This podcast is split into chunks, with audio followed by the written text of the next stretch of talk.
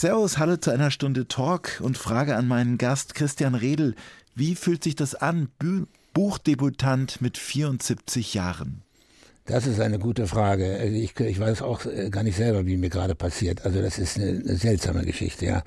Als ich das jetzt im Spreewald ich drehe ja meine Filme da im Spreewald und ich wohne meistens im Schloss Lübbenau in Lübbenau. Ja. Und in diesem Schloss gab es die Buchpremiere, da habe ich gelesen aus dem Buch. Ich bin jetzt lange im Beruf, also über, weit über 50 Jahre, und ich habe mich noch nie so nackt gefühlt, muss ich sagen. Warum? Weil ich hatte keine Rolle mehr, die mich irgendwie schützt. Ich konnte es nicht mehr verlagern. Das war alles ich, ich, ich, ich. Das war ein seltsames Gefühl, was ich so überhaupt nicht kannte. Weil es ging ja nur um mich. 1 zu 1. Der Talk auf Bayern 2. Achim Bogdan im Gespräch mit Christian Redl, Nachwuchsautor mit 75. Hallo Christian Redl, freue mich sehr, dass Sie da sind und ich muss Sie beunruhigen, es geht jetzt weiter nur um Sie, eine ganze Stunde lang. Um Gottes Willen. Ja. Tja, über dieses Buch werden wir gleich ausführlich reden, aber vorab mal, sind Sie heute schon wiedererkannt worden, Herr Redl? Nein, noch nicht. Es lag aber daran, dass ich nur, ich bin da kurz von zu Hause hierher gekommen, hier in das Studio, also das, da konnte mich auch kaum jemand sehen. Ich sehe Sie ja jetzt auch nicht, Sie sind mir zugeschaltet. Wo genau sind Sie? Ich bin im NDR, an der Roten Baumchaussee in Hamburg. Das ist auch der Ort, in dem Sie leben? Ich lebe in Hamburg, ja. Ich lebe in Hamburg-St. Georg, ja. Also zwischen Alster und Hauptbahnhof. Also, weil weder ich Sie sehen kann, noch unsere Hörerinnen und Hörer, beschreiben Sie uns doch mal Ihre Optik. Wie sehen Sie aus? Meine Optik, um Gottes Willen. Also, ich, was sehen Sie vor sich? Ein Pücknicker, würde ich mal sagen. Ein alter Mann, mit, der, der schon sehr früh eine Glatze bekommen hat und eigentlich äh, mit einem äh, immer etwas finsteren Gesicht, was mir Zeit meines Lebens mehr oder weniger vorgehalten wurde. Warum bist du so schlecht gelaunt? Aber bin ich gar nicht schlecht gelaunt, das sind nur meine Gesichtszüge. Deswegen bin ich auch sehr schnell in dem Fach des Bösewichts gelandet, sozusagen wahrscheinlich wegen meiner Physiognomie. Dabei bin ich eigentlich Komiker. Am Theater war ich immer Komiker. Das sind so ganz große Merkwürdigkeiten in meinem Leben.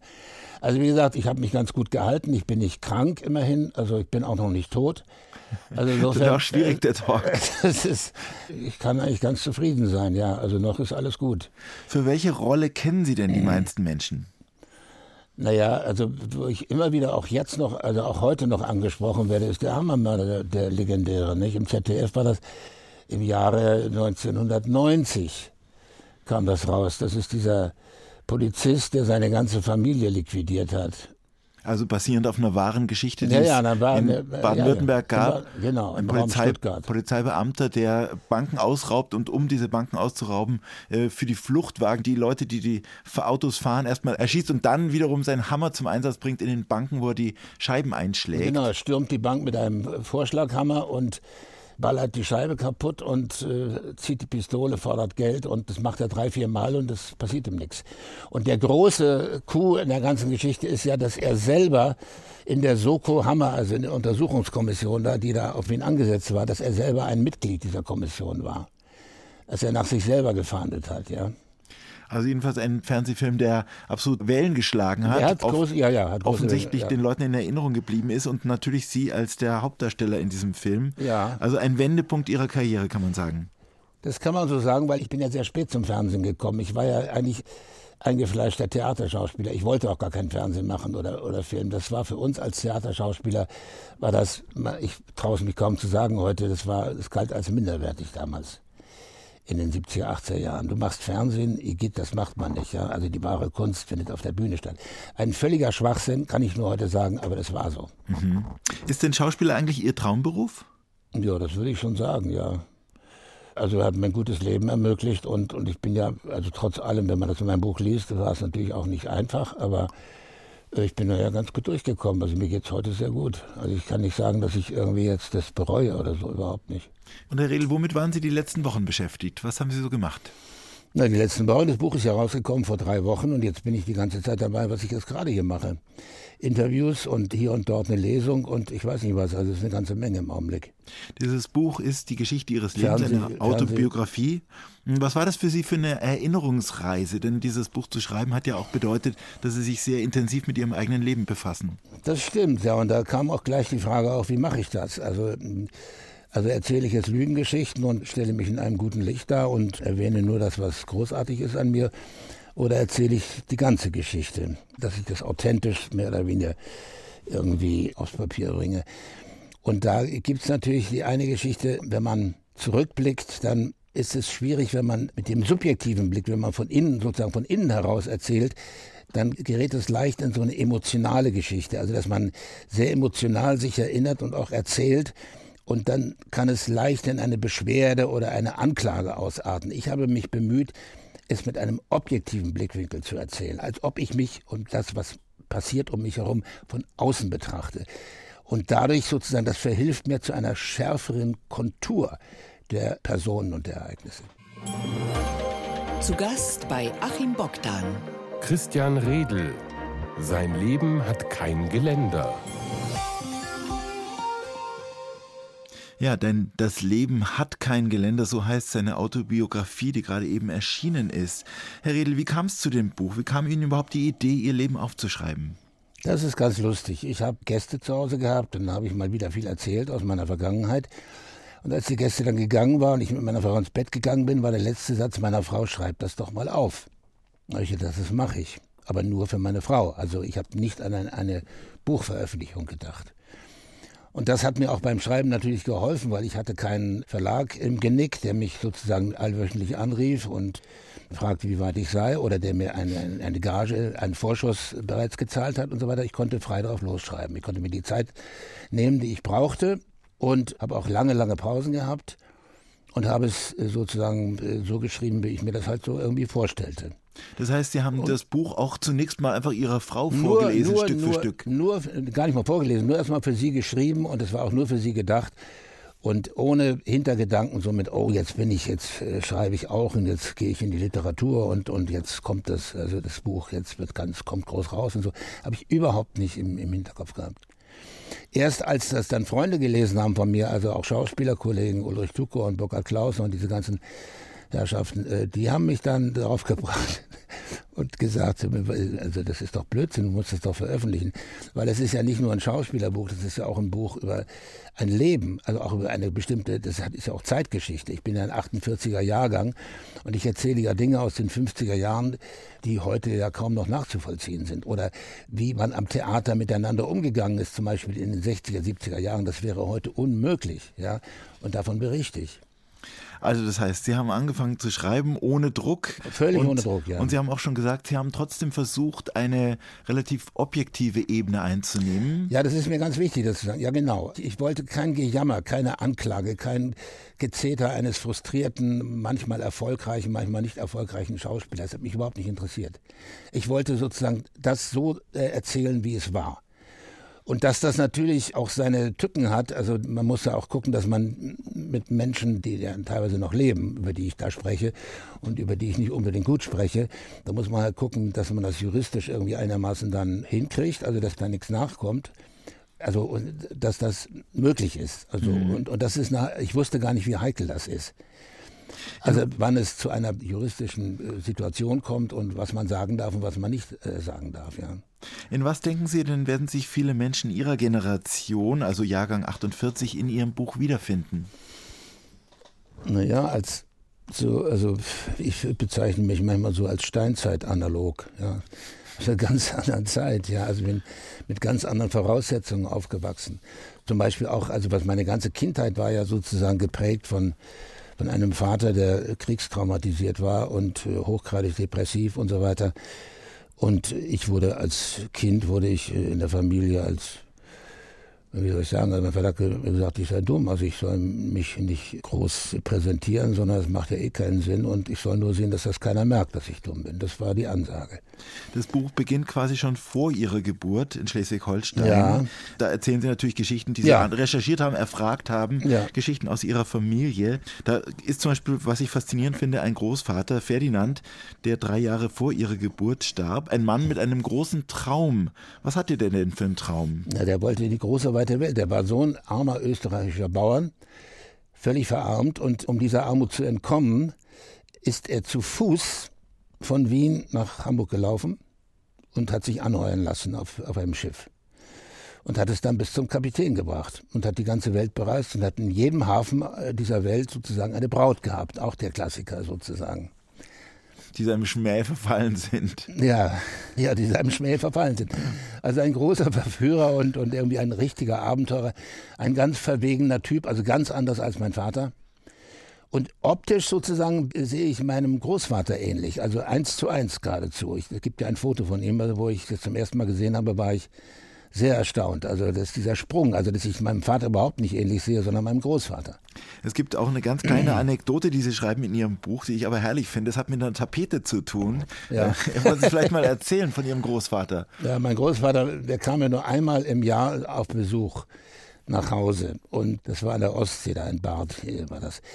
Und seine Frau, die sich ja, die ohne ihn äh, mehr oder weniger als Zurückgelassene immer da lebte, suchte irgendwie nach einer Art von Beschäftigung und es ging dann so, dass sie in regelmäßiger Folge die Mö Möbel in der Wohnung umstellte und die Zimmer immer wieder neu einrichtete und, und alles veränderte. Und wenn er nach Hause kam, dann fand er sich nicht mehr zurecht, dann stieß er sich an irgendwelchen Schränken und so weiter, weil er das nicht gewohnt war.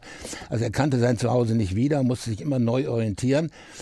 Und dann hat er eines Tages, als seine Frau mal gerade äh, außer Haus war, hat er mit einer Rasierklinge sozusagen die Konturen der Schränke und Kommoden an der Wand, sozusagen Bilder an der Wand, nachgeritzt, die Tapete dahinter abgerissen, sodass man die Möbel nicht mehr verschieben konnte, ohne die abgerissene Tapete zu sehen. Hat das sozusagen verhindert, dass sie da permanent umbaut.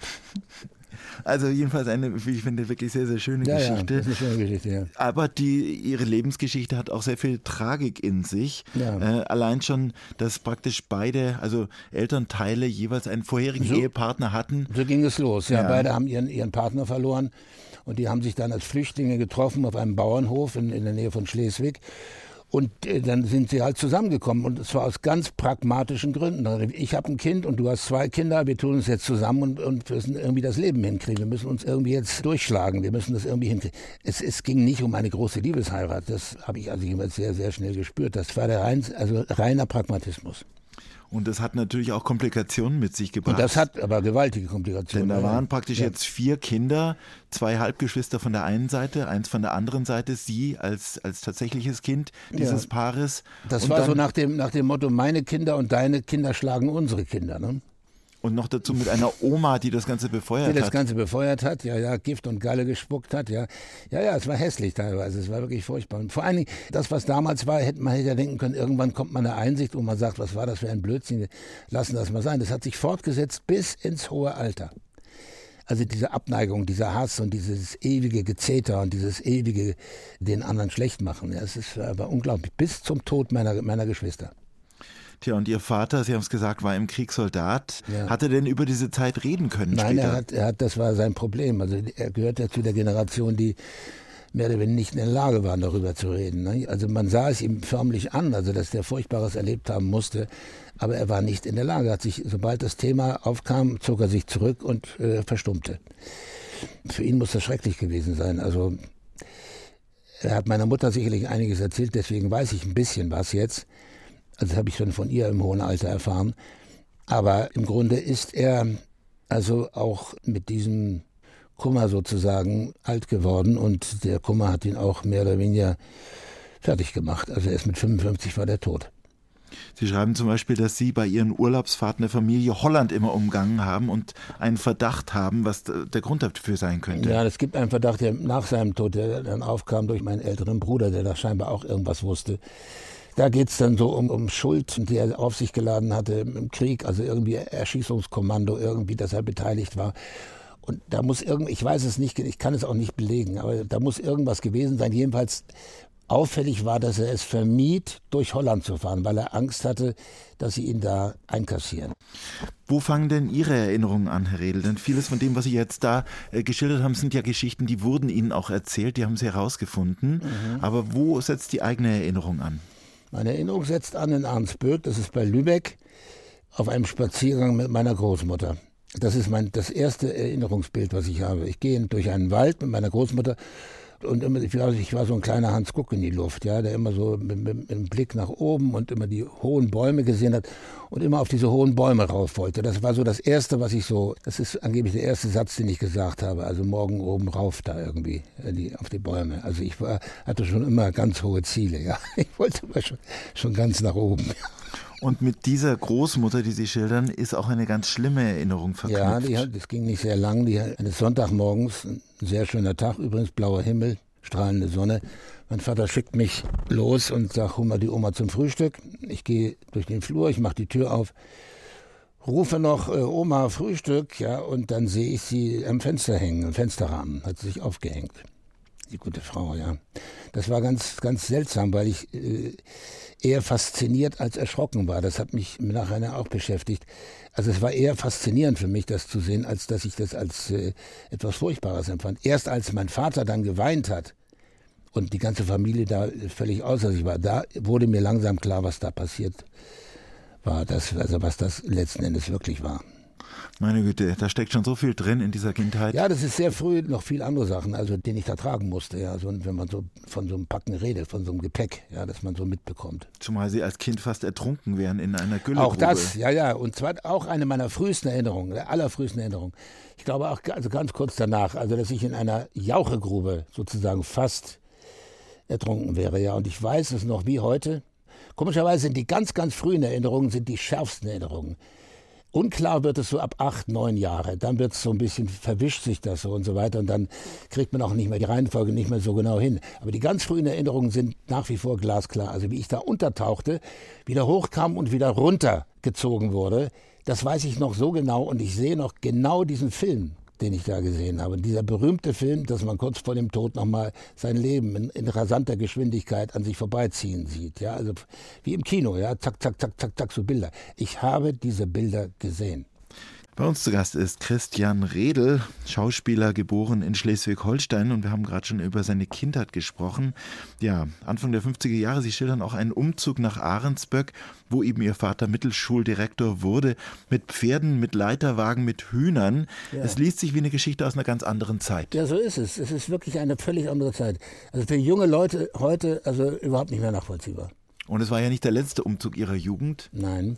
Wie ging es weiter? Dann ging es von Arnsböck, ging es dann nach Kassel, wurde mein Vater versetzt. Also hat er sich beworben in Kassel als Stadtschulrat und hat die Stelle auch bekommen. Und dann zogen wir um nach Kassel, das war 56, glaube ich, ja, 56.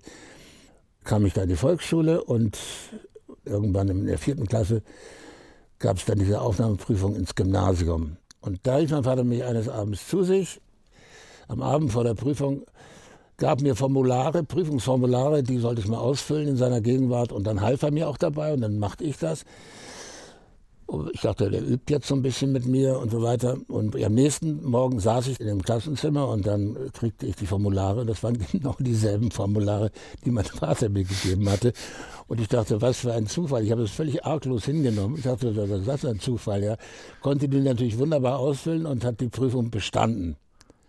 Ja, mein Vater als Stadtschulrat, ja, der hatte natürlich dieses Material und er konnte es mir zeigen. Ja, also wenn das rausgekommen wäre, hätte er sofort seine Stelle verloren. Ne? Naja, ist heute auch natürlich verjährt. Auch ähm, längst verjährt, ja, ja, sicher. Ja. Und da gab es eben dann, als ich dann äh, triumphierend nach Hause kam, sag, ich habe die Prüfung bestanden und so weiter.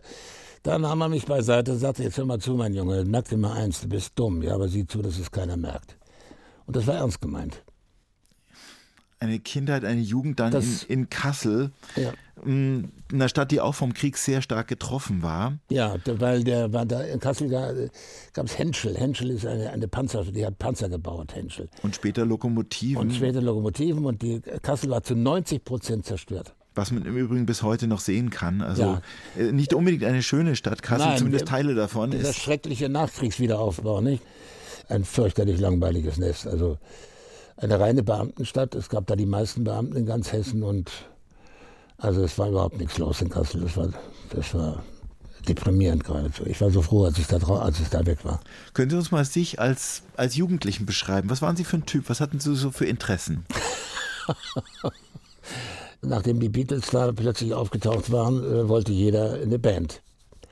Und jeder war, wollte Beatles sein. Jeder wollte Beatles sein, ja. Da gab es unendlich viele Schülerbands und ich war natürlich auch in einer und spielte dann Schlagzeug, auch gar nicht mal so schlecht und so weiter. Wir haben auch einen, einen Wettbewerb fast gewonnen, mal irgendwann. Und ich habe damals auch gedacht, vielleicht werde ich auch Musiker. Ich weiß es nicht. Ja, das, das war meine Interesse und so weiter. Also in der Schule war ich nicht besonders gut. Also das war für meinen Vater auch furchtbar, weil er als Stadtschulrat war das natürlich für ihn sehr unangenehm. Also dass, dass sein Sohn jetzt kein großes Licht da war irgendwie. Aber ich habe halt diesen Deutschlehrer gehabt in der Waldorfschule, der mit der auch das Laienspiel leitete. Und das Laienspiel war auf der Waldorfschule Pflichtfach. Und dieser Deutsche, mit dem verstand ich mich sehr gut, dem habe ich Kaffee getrunken und so weiter und mich viel unterhalten. Und dann haben wir ausgeheckt, dass wir jetzt was zusammen machen. Also, dass wir den Prinz von Homburg machen, von, eigentlich von Kleist, dass ich den spiele. Und nachdem das erfolgreich war, habe ich auch noch sogar den Hamlet gespielt mit 18 Jahren, mit 17, 18 Jahren in einer eigenen Fassung sozusagen. Ich hatte überhaupt kein Problem, dieses Stück zusammenzustreichen, also weil für mich war das alles, alles vollkommen wer, klar wer und so weiter. Nach dem Motto Shakespeare, ich meine, entschuldige mal, steht doch alles im Text, kann man doch, man muss man einfach nur sagen, ja. Also wenn ich mit dieser Naivität, die habe ich mir Jahre später so oft wieder herbeigewünscht, einfach einfach auf die Bühne und machen. So bin ich da auf die Bühne gegangen und das war auch irgendwie erfolgreich. Und komischerweise war ich damit plötzlich auch jemand. Also da ich als schwacher Schüler sozusagen irgendwie so der Klassenclown war oder so irgendwie eine, so ein kleines Licht irgendwie, war ich plötzlich im Mittelpunkt. Und, und das da, hat Ihnen gefallen? Das hat mir natürlich gefallen, weil ich ahnte, das ist der Strohhalm, an dem ich mich, an dem ich mich, mich jetzt hier rausziehe aus diesem Sumpf. Ja? Also, dass ich hier nicht untergehe und so weiter als, als, als kleines Licht, sondern dass ich meinen eigenen Weg mache. Ja? Was hätte denn sonst aus Ihnen werden können? Das weiß ich bis heute nicht. Ich kann es mir überhaupt nicht vorstellen. Ich kann es mir nicht, ehrlich gesagt, nicht vorstellen. Ich weiß es nicht. Sie, es musste so kommen? Mein Vater wollte, dass ich Lehrer werde, das ist ganz klar, aber das hätte ich auch wahrscheinlich gar nicht geschafft. Ich hätte das Abitur auch gar nicht geschafft. Also das heißt, mit welchem Schulabschluss sind Sie denn abgegangen? Äh, vor dem Abitur natürlich. Bin dann auf die Schauspielschule und dann, da waren sie natürlich auch dagegen. Meine Mutter ist fast ohnmächtig geworden vor Kummer und, und mein Vater hat es dann letzten Endes erlaubt, ja. Denn Sie mussten ja weggehen von Kassel dafür nach Bochum? Ich musste nach Bochum, genau. Ich habe die Aufnahmeprüfung gemacht, die auch mal gerade so mit Ach und Krach bestanden. Und danach ging es aber dann gut. Dann nahm es an Fahrt auf. Ja, und äh, ich versuche mir das so vorzustellen. Wie alt waren Sie, als Sie nach Bochum gegangen sind? Ich war 18, 18 Jahre. Das mhm. war kurz nach diesem Hamlet. Und da kam ich in so eine fremde Stadt und musste mich unter fremden Leuten plötzlich irgendwie äh, beweisen und, und irgendwie durchsetzen. Auch irgendwie neu erfinden, da kannte ja, sie ja, keiner. Nee, man kann, ich, nee, nee. Und ich habe dann sozusagen, für mich habe ich dann so diese Rolle angenommen, dass ich so ein bisschen prollig äh, mehr oder weniger gegeben habe. Also nach dem Motto, fass mich bloß nicht an oder, oder komm mir nicht quer, ja, kriegst gleich eine auf die Schnauze, ja. Das haben sie mir später jedenfalls gesagt, ich hatte auch immer so einen Jeansanzug an und ich habe mich auch immer in, den Stuhl gelümmelt, also so, ich saß immer so ganz, äh, ganz lässig und ausgefläzt, so, ja, da saß ich im Stuhl. So ein Zuhältertyp, ja, natürlich noch kein Zuhälter, aber sozusagen so eine, so eine Tendenz habe. Ja. Und es hat Ihnen gefallen, dass Sie da so ein bisschen Respekt hatten? Ja, das, ja. Hat, hat, mir Respekt verschafft und die Leute hatten ein bisschen Angst vor mir. Das ist auch lange geblieben übrigens. Diese Nummer habe ich sehr lange sozusagen Das hat mir immer gefallen, ja. Die ersten Jahre hatten Sie dann Engagements nach der Schauspielschule in Wuppertal, zum Beispiel in Frankfurt, in Bremen. Wie ging es Ihnen denn mit diesen ständigen Ortswechseln? Immer wieder Umzüge, immer wieder neu anfangen? Das fand ich überhaupt nicht schlimm, das fand ich eher angenehm. Also den, Bremen war natürlich insofern eine Katastrophe, weil Bremen ist ja auch so eine, so eine Kleinstadt und da ist ja selbst, wenn es regnet, ist es ja ein Ereignis, ja. Also das ist, das glaubt man alles nicht. Nee, das, ich wollte auch gar nicht dahin, ich bin nur wegen einem Regisseur da mitgekommen und ich bin dann auch nach zwei Jahren gleich da weg und dann bin ich ja nach Hamburg, ne, ans Schauspielhaus in Hamburg 1980. Und wie würden Sie uns sich beschreiben als jungen Schauspieler auf der Bühne? Was hat Sie da ausgemacht? Ich hatte wohl irgendwas Besonderes. Also in Frankfurt, als ich in Frankfurt war, war noch ziemlich als Anfänger, da hat mir mal ein fremder Mensch ähm, in, der, in so einer Applewein-Kneipe gesagt, Herr Redl, schön, dass ich Sie mal sehe. Meine Frau sagt immer, wenn wir im Theater sind, wenn Sie auftreten, sagt sie immer, Fritz, jetzt kommt was Besonderes. Und das habe ich mir mehr oder weniger, das hat mir natürlich auch gefallen. Ich hatte wohl eine besondere Ausstrahlung und auch eine besondere, ich weiß nicht, ich habe die großen Rollen bekommen und, und das kriegt man ja nicht einfach so. Ne? Und ist auch was schiefgelaufen? Ich meine, ich stelle mir vor, so als Theaternovize, ich meine, es ist ja nicht, man ist ja nicht gleich als, als Star geboren. Nee, nee, aber das ging komischerweise relativ konstant voran. Also das ist ohne große Einbrüche. Die Einbrüche kamen erst später. Über die werden wir auch noch gleich reden. Jetzt hören wir die Beatles, die gerade schon vorher erwähnt wurden. Ah. Act Naturally. Und das ist übrigens auch das Stück, wo Ringo Starr eben der Drummer singt. Das ist also ja. quasi wirklich für Sie. Genau. Bitteschön.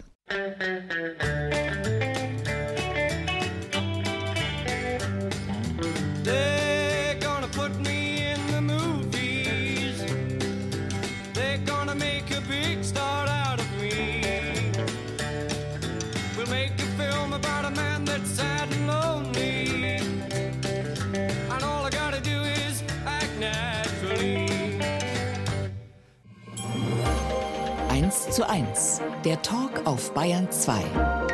Achim Bogdan im Gespräch mit Christian Redl überlebte 50 Jahre auf der Bühne. Ja, war das denn schwer, das zu überleben? Nein, das war schon teilweise nicht so leicht. Ne? Also, nee, nee. Also, Theaterspielen zu der Zeit jedenfalls, das war ein unglaublicher Verschleiß. Ne? Wir haben uns ja auch sozusagen also die Kante gegeben und also wir haben ja viel getrunken. Damals wurde ja wahnsinnig viel getrunken, auch es wurde immer getrunken, also vor der Vorstellung, nach der Vorstellung sowieso. Und äh, also das heute ist das auch nicht mehr so. Also heute gehen die Schauspieler nach der Vorstellung in die Kantine, trinken einen Tee und gehen nach Hause. Ne? Also das ist irgendwie das ist eine ganz andere Zeit heute. Und Aber, wo, woran lag es denn Ihrer Meinung nach? War das einfach so der, der Geist der Zeit? War ja, das, das so war so das Erlebnis, also das, dass man diese Erlebnisintensität, also dass man das immer noch intensiver haben wollte. Ne? Und dass das Alkohol pusht sich dann so hoch und dann werden die Gespräche intensiver und dann die, die Fantasie fängt dann an zu blühen. Ah, ich spiele das morgen so und so. Ah, ja, ja, jetzt fällt mir was ein, da muss ich anders machen und so. Das war immer sehr lebendig, war eine wahnsinnig tolle Zeit. Es war halt nur in Frankfurt, wo wir das Mitbestimmungstheater haben, also wo wir sehr hatten, wo wir sehr viele Sitzungen hatten. Also wir hatten morgens Probe, nachmittags Sitzung, abends Vorstellung und nachts Saufen. Das war der, der Rhythmus sozusagen. Und das ging über Jahre. Da muss man irgendwann mal für bezahlen. Ne? Das ist dann, das macht man nicht lange. Ne? Das heißt, da blieb auch vieles und da blieben auch viele auf der Strecke dabei. Ja, oh ja, oh ja. Also viele sind vom Alkohol gar nicht mehr runtergekommen. Also ich kenne einige. Und äh, das mit dem Alkohol habe ich komischerweise ganz alleine geschafft, ja. Also weil ich das mal dann sehr früh schon gesehen habe bei äh, zwei älteren Schauspielern, die sehr bekannt waren in Berlin und so weiter, sehr prominent und die standen da in der Paris-Bar und waren Hacke zu, ja, und haben irgendwie jungen Mädels hinterhergegriffen.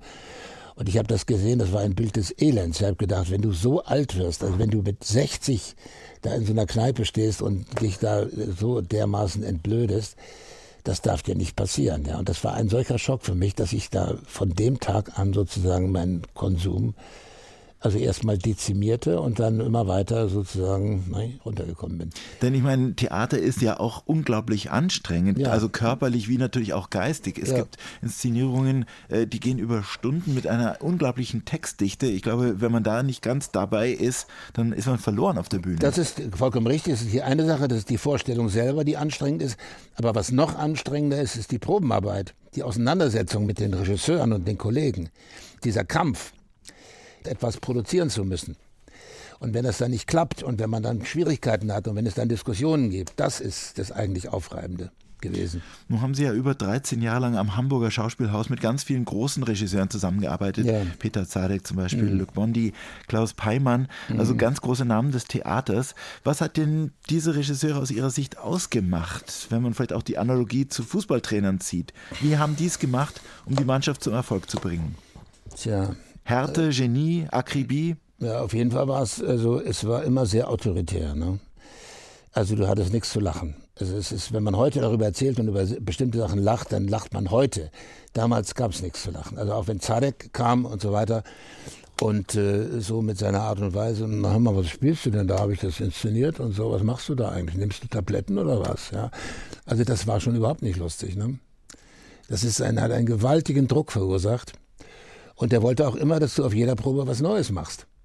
Immer wieder was anderes. Na, nach dem Motto, sag mal, langweilst du dich nicht mit, äh, langweilst du dich nicht, mit, dich nicht mit dir selber, wenn du das wiederholst. Du musst doch nicht wiederholen, musst, mach mal was Neues. Das ist so doof, was du da machst. Dann mach doch mal was Neues, ja. Also das täglich sozusagen als Vorgabe, das ist knüppelhart. Also da kriegt man richtig Probleme, wenn man da nicht bei, nicht bei sich bleibt. Naja, sie sind dabei geblieben und äh, haben aber dann relativ spät, mit 40 fast eigentlich, äh, zum ersten Mal im Film und Fernsehen gearbeitet. Sie ja. haben vorher schon gesagt, das wurde damals ein bisschen als minderwertig aus, ja, Sicht, mir, eines, von als, mir. aus Sicht eines Theaterschauspielers ja. betrachtet. Von ähm, mir und meinesgleichen. Also wir waren so eine gewisse, wir hatten so eine gewisse elitäre Einstellung, was das betrifft. Also es lag wirklich nur an das, ich finde ich heute nach wie vor äh, unverständlich, aber es war halt so damals, ja. Also ihre erste Hauptrolle 87, Sierra Leone hieß der genau, Film von ja. Uwe Schrader. Ja. Da haben sie einen Mann gespielt, der nach drei Jahren Montage in Westafrika nach Deutschland zurückkehrt Mhm. und im Prinzip in so eine Welt der Entfremdung kommt. Sehr realistisches Kino, so ganz von unten eigentlich, so ein bisschen Fassbindermäßig. Ja, also der Regisseur hatte den Beinamen Schmuddelschrader, weil er so in Berlin in den hässlichsten Kneipen gedreht hat. Ja, also so bis so ein bisschen asozial zuging, ja. Und wieso hat das gut zu Ihnen gepasst? Wieso konnten Sie das gut da verkörpern? Weil ich war, also ich kam aus Afrika sozusagen. Ich war sozusagen nur der Fremde, der in diese Welt zurückkehrt und da einfach nur staunt. Also ich war nur der Beobachter. Ich war ja nicht in dieser Welt.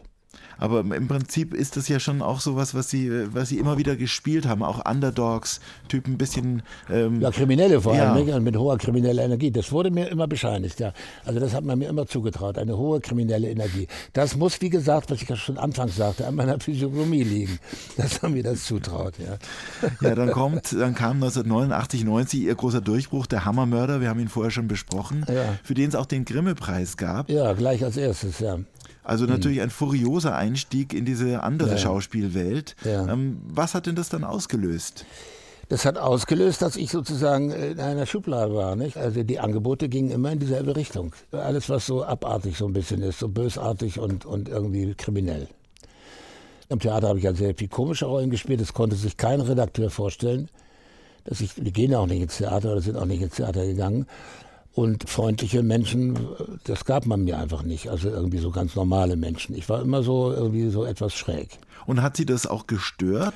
Nee, am Anfang fand ich das natürlich toll, weil es ist natürlich ein tolles Fach. Also das Böse zu spielen ist immer interessanter als das Gute. Ja? Also nichts ist langweiliger als den Förster vom Silberwald zu spielen. Ja? Also das war ganz klar, da spiele ich lieber den Bilddieb. Ja? Also das war ganz klar. Also Sie haben ja dann später auch nochmal einen Film gedreht, mit, nochmal mit dem gleichen Regisseur, mit Bernd Schadewald. Ja. Ähm, äh, Angst hieß dieser Film, da spielen Sie so einen ganz fiesen Familienvater, Ja, grauenhaft. Ja, so ein, der seine Tochter vergewaltigt. Ja, der in den Knast muss und dann am Ende von seiner Familie, glaube ich, erschossen wird. Ja, ja, das ist auch, auch so ein, ja, wahnsinnig. Ja. Was ich alles gemacht habe, ja. Ich weiß auch nicht warum. Das waren halt die Angebote, ja. Also was auffällt, ist schon, Sie sind auch ein sehr fleißiger Mensch. Kann man das so sagen? Ja, ich war nicht gerade faul, nee, das stimmt, ja. Was war der Antrieb? Ja, immer wieder sich beweisen müssen. Also es hat, es, es gab ja keinen, also es gab nicht diese innere Ruhe, wo ich sage, jetzt habe ich es geschafft oder so und jetzt mache ich mal halblang und so. Es war immer wieder der Erfolg von gestern, der galt nichts mehr. Es musste immer ein neuer Erfolg her. Es musste immer was Neues her. Und es hatte was ganz Getriebenes und irgendwie was Beweiswütiges. Ich weiß es auch nicht. Wahrscheinlich musste ich da immer noch aufarbeiten, was ich als Kind sozusagen als Mangel empfunden habe, dass ich mich sozusagen als zu wenig wahrnehmbar empfunden habe, als zu wenig in, der Substanz oder was, dass ich immer versuchte, offensichtlich irgendwas zu beweisen, dass es mich gibt, dass ich was Besonderes bin und dass ich irgendwie ganz außergewöhnlich sein kann. Ja, also Ja, eine Rolle haben Sie dann gefunden, die hat Sie auch lange begleitet. Sie waren 14 Jahre lang äh, Kommissar im Spreewald-Krimi. Sie waren Thorsten Krüger. Aber das machen ja viele in Deutschland. Der Kommissar ist ja dann immer der, der so im Alter, das ist dann der Ritterschlag für einen Schauspieler in Deutschland. Ja? Also Kommissare sind am bekanntesten in Deutschland. Also die Kommissare kennt jeder. Das ist scheinbar immer die, die Königsrolle. Ich weiß es auch nicht, was das ist. Aber es ist eigentlich die langweiligste Rolle. Aber warum hat es den Nerv der Leute so getroffen, dass das auch so lange lief, dieser Spreewald-Kommissar?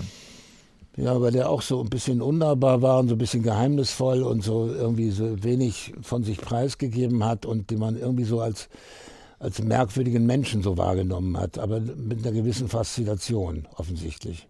Und das Ganze wurde ja vor Ort gedreht im Spreewald. Haben Sie Ja. diese Gegend dann auch für sich selber entdeckt? Oh ja, das ist ein, ein wunderbarer Wald. Also das ist mit den, wenn man da in die Fließe fährt, ja, und dann sich in diesem Wald wirklich äh, verirren kann, also endlos lang und so weiter.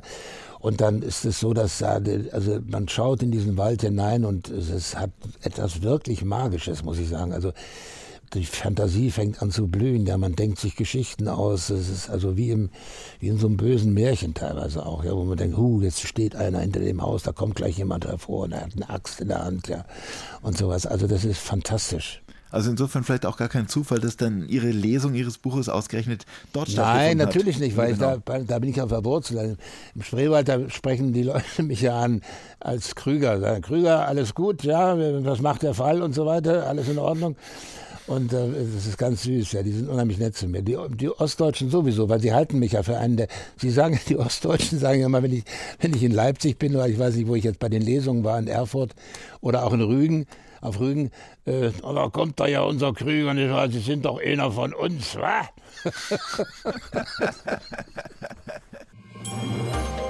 Eine Stunde, zwei Menschen im Gespräch auf Bayern 2. Achim Bogdan trifft Christian Redl. Durchbruch als Hammermörder. Und das damals knapp als 40-Jährige, der vom Theater zum Film gegangen ist. Mhm. Ähm, Ihre Frau haben Sie auch erst kennengelernt, da waren Sie 61, Ihre jetzige Frau. Also Ja. würden Sie sagen, Sie sind ein Spätstarter in manchen Dingen im Leben? Oh ja, das würde ich sagen, ja.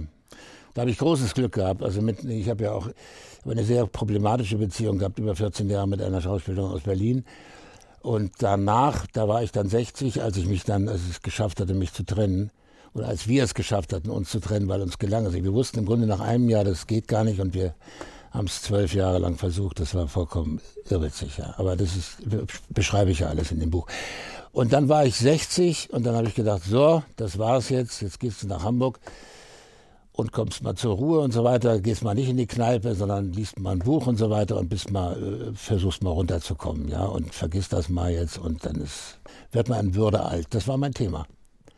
Haben Sie gedacht, Sie gehen alleine ins Alter? Ja, habe ich gedacht. Ich habe dann wieder angefangen zu lesen, was ganz toll war. Ich habe dann wirklich wahnsinnig viel gelesen und es hat mir großen Spaß gemacht. Morgens um sieben schon das Buch aufgeschlagen und den ganzen Tag mehr oder weniger damit zugebracht. Das war so für mich so wie so eine Grunderholung, ja, dass ich, dass ich mal über was ganz anderes nachdenken konnte und mich mit ganz anderen Sachen beschäftigt habe. Und mal rausgekommen bin aus dieser Mühle da, aus dieser Berufsmühle da. Also hab ich dann, ich habe natürlich den Beruf weitergemacht, aber weniger und so weiter, habe mich dann mehr auf mich konzentriert. Und dann, um einfach auch vom Alkohol runterzukommen und so weiter und einfach ruhiger und gelassener zu werden. Und wie es der Zufall wollte, dann, wo ich gedacht habe, jetzt passiert sowieso nichts mehr, da war ich auf einem Gastspiel in Recklinghausen, eine Woche lang und am letzten Abend, da waren wir noch so, bei so einem Italiener, haben sie gesessen, waren kurz davor, uns zu verabschieden, es war schon halb eins und so weiter. Am nächsten Tag wäre Abreise gewesen. Das Lokal hatte einen Eingang, der war etwas erhöht. Man kam da durch die Tür und musste eine Treppe hinuntergehen, um in das Lokal zu kommen. Und dann sah ich plötzlich eine Frau diese Treppe herunterkommen. Das war wirklich wie, wie im Theater eben so ein Auftritt, ne? so ein wahnsinniger Auftritt. Kam diese Frau die Treppe runter und ich habe ich hab gewusst, die werde ich heiraten. Und das war, das war, So ein bisschen ist- wie bei Rudi Carrell. Das ist Ihr Herzblatt, das hier, ist hier- Treppe runter und ja, da. Genau, das So. ist ja, ja. Ich bin dann zu ihr an den Tisch gegangen und habe gedacht, jetzt alles, alles oder nichts. Ja, also mehr als abwatschen kann sie mich ja nicht. Habe sie gefragt, was sie trinkt. Da hat sie gesagt Weißwein und, und seitdem sind wir zusammen. Und wusste die, wer Sie sind? Kannte die Nein, Sie? nein, nein, sie kannte mich nicht. Glücklicherweise. Sie hat mich nicht als, als Schauspieler identifiziert. Das war mein großes Glück. Sondern Weil- als Mensch. Ja, als Mensch, das kannte ich ja eben auch. Also wenn du, bei anderen Beziehungen, wo du dann plötzlich so einen Satz hörst, ja, naja, es hat schon damit zu tun, dass du da in einem Theater spielst und so. Und ich denke, ach du lieber Gott, ja, irgendwie so, ne, immer so, ja.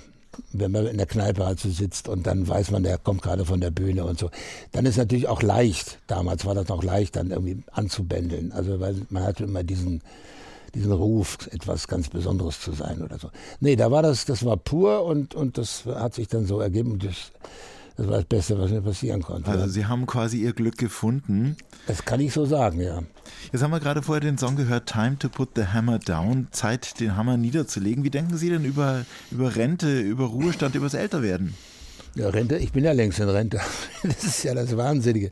Aber ich gar nicht. Ich habe ja das Buch jetzt geschrieben und mache jetzt diese Tour auch auch so Fernseh, neulich war ich bei der Frau Böttinger da oder, oder die ganzen Mittagssendungen oder das rote Sofa und alles, was da ist.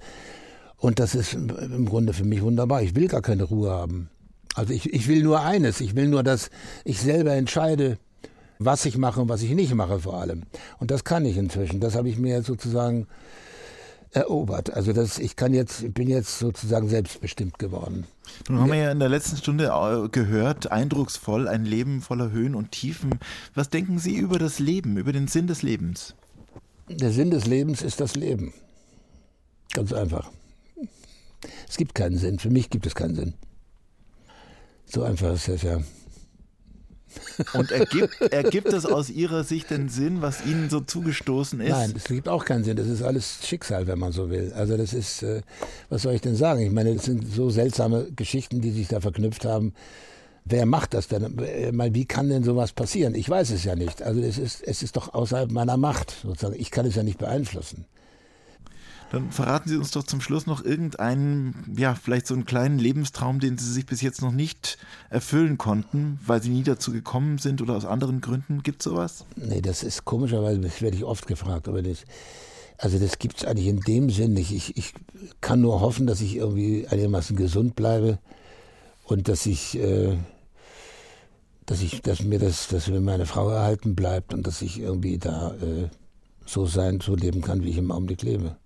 Das war unser heutiger Gast, der Schauspieler, Musiker und jetzt auch Autor Christian Redl. Sein Buch Das Leben hat kein Geländer ist gerade beim Westend Verlag erschienen. Vielen herzlichen Dank für den Besuch. Danke nach Hamburg. Ich danke auch sehr herzlich. Ja, Dankeschön.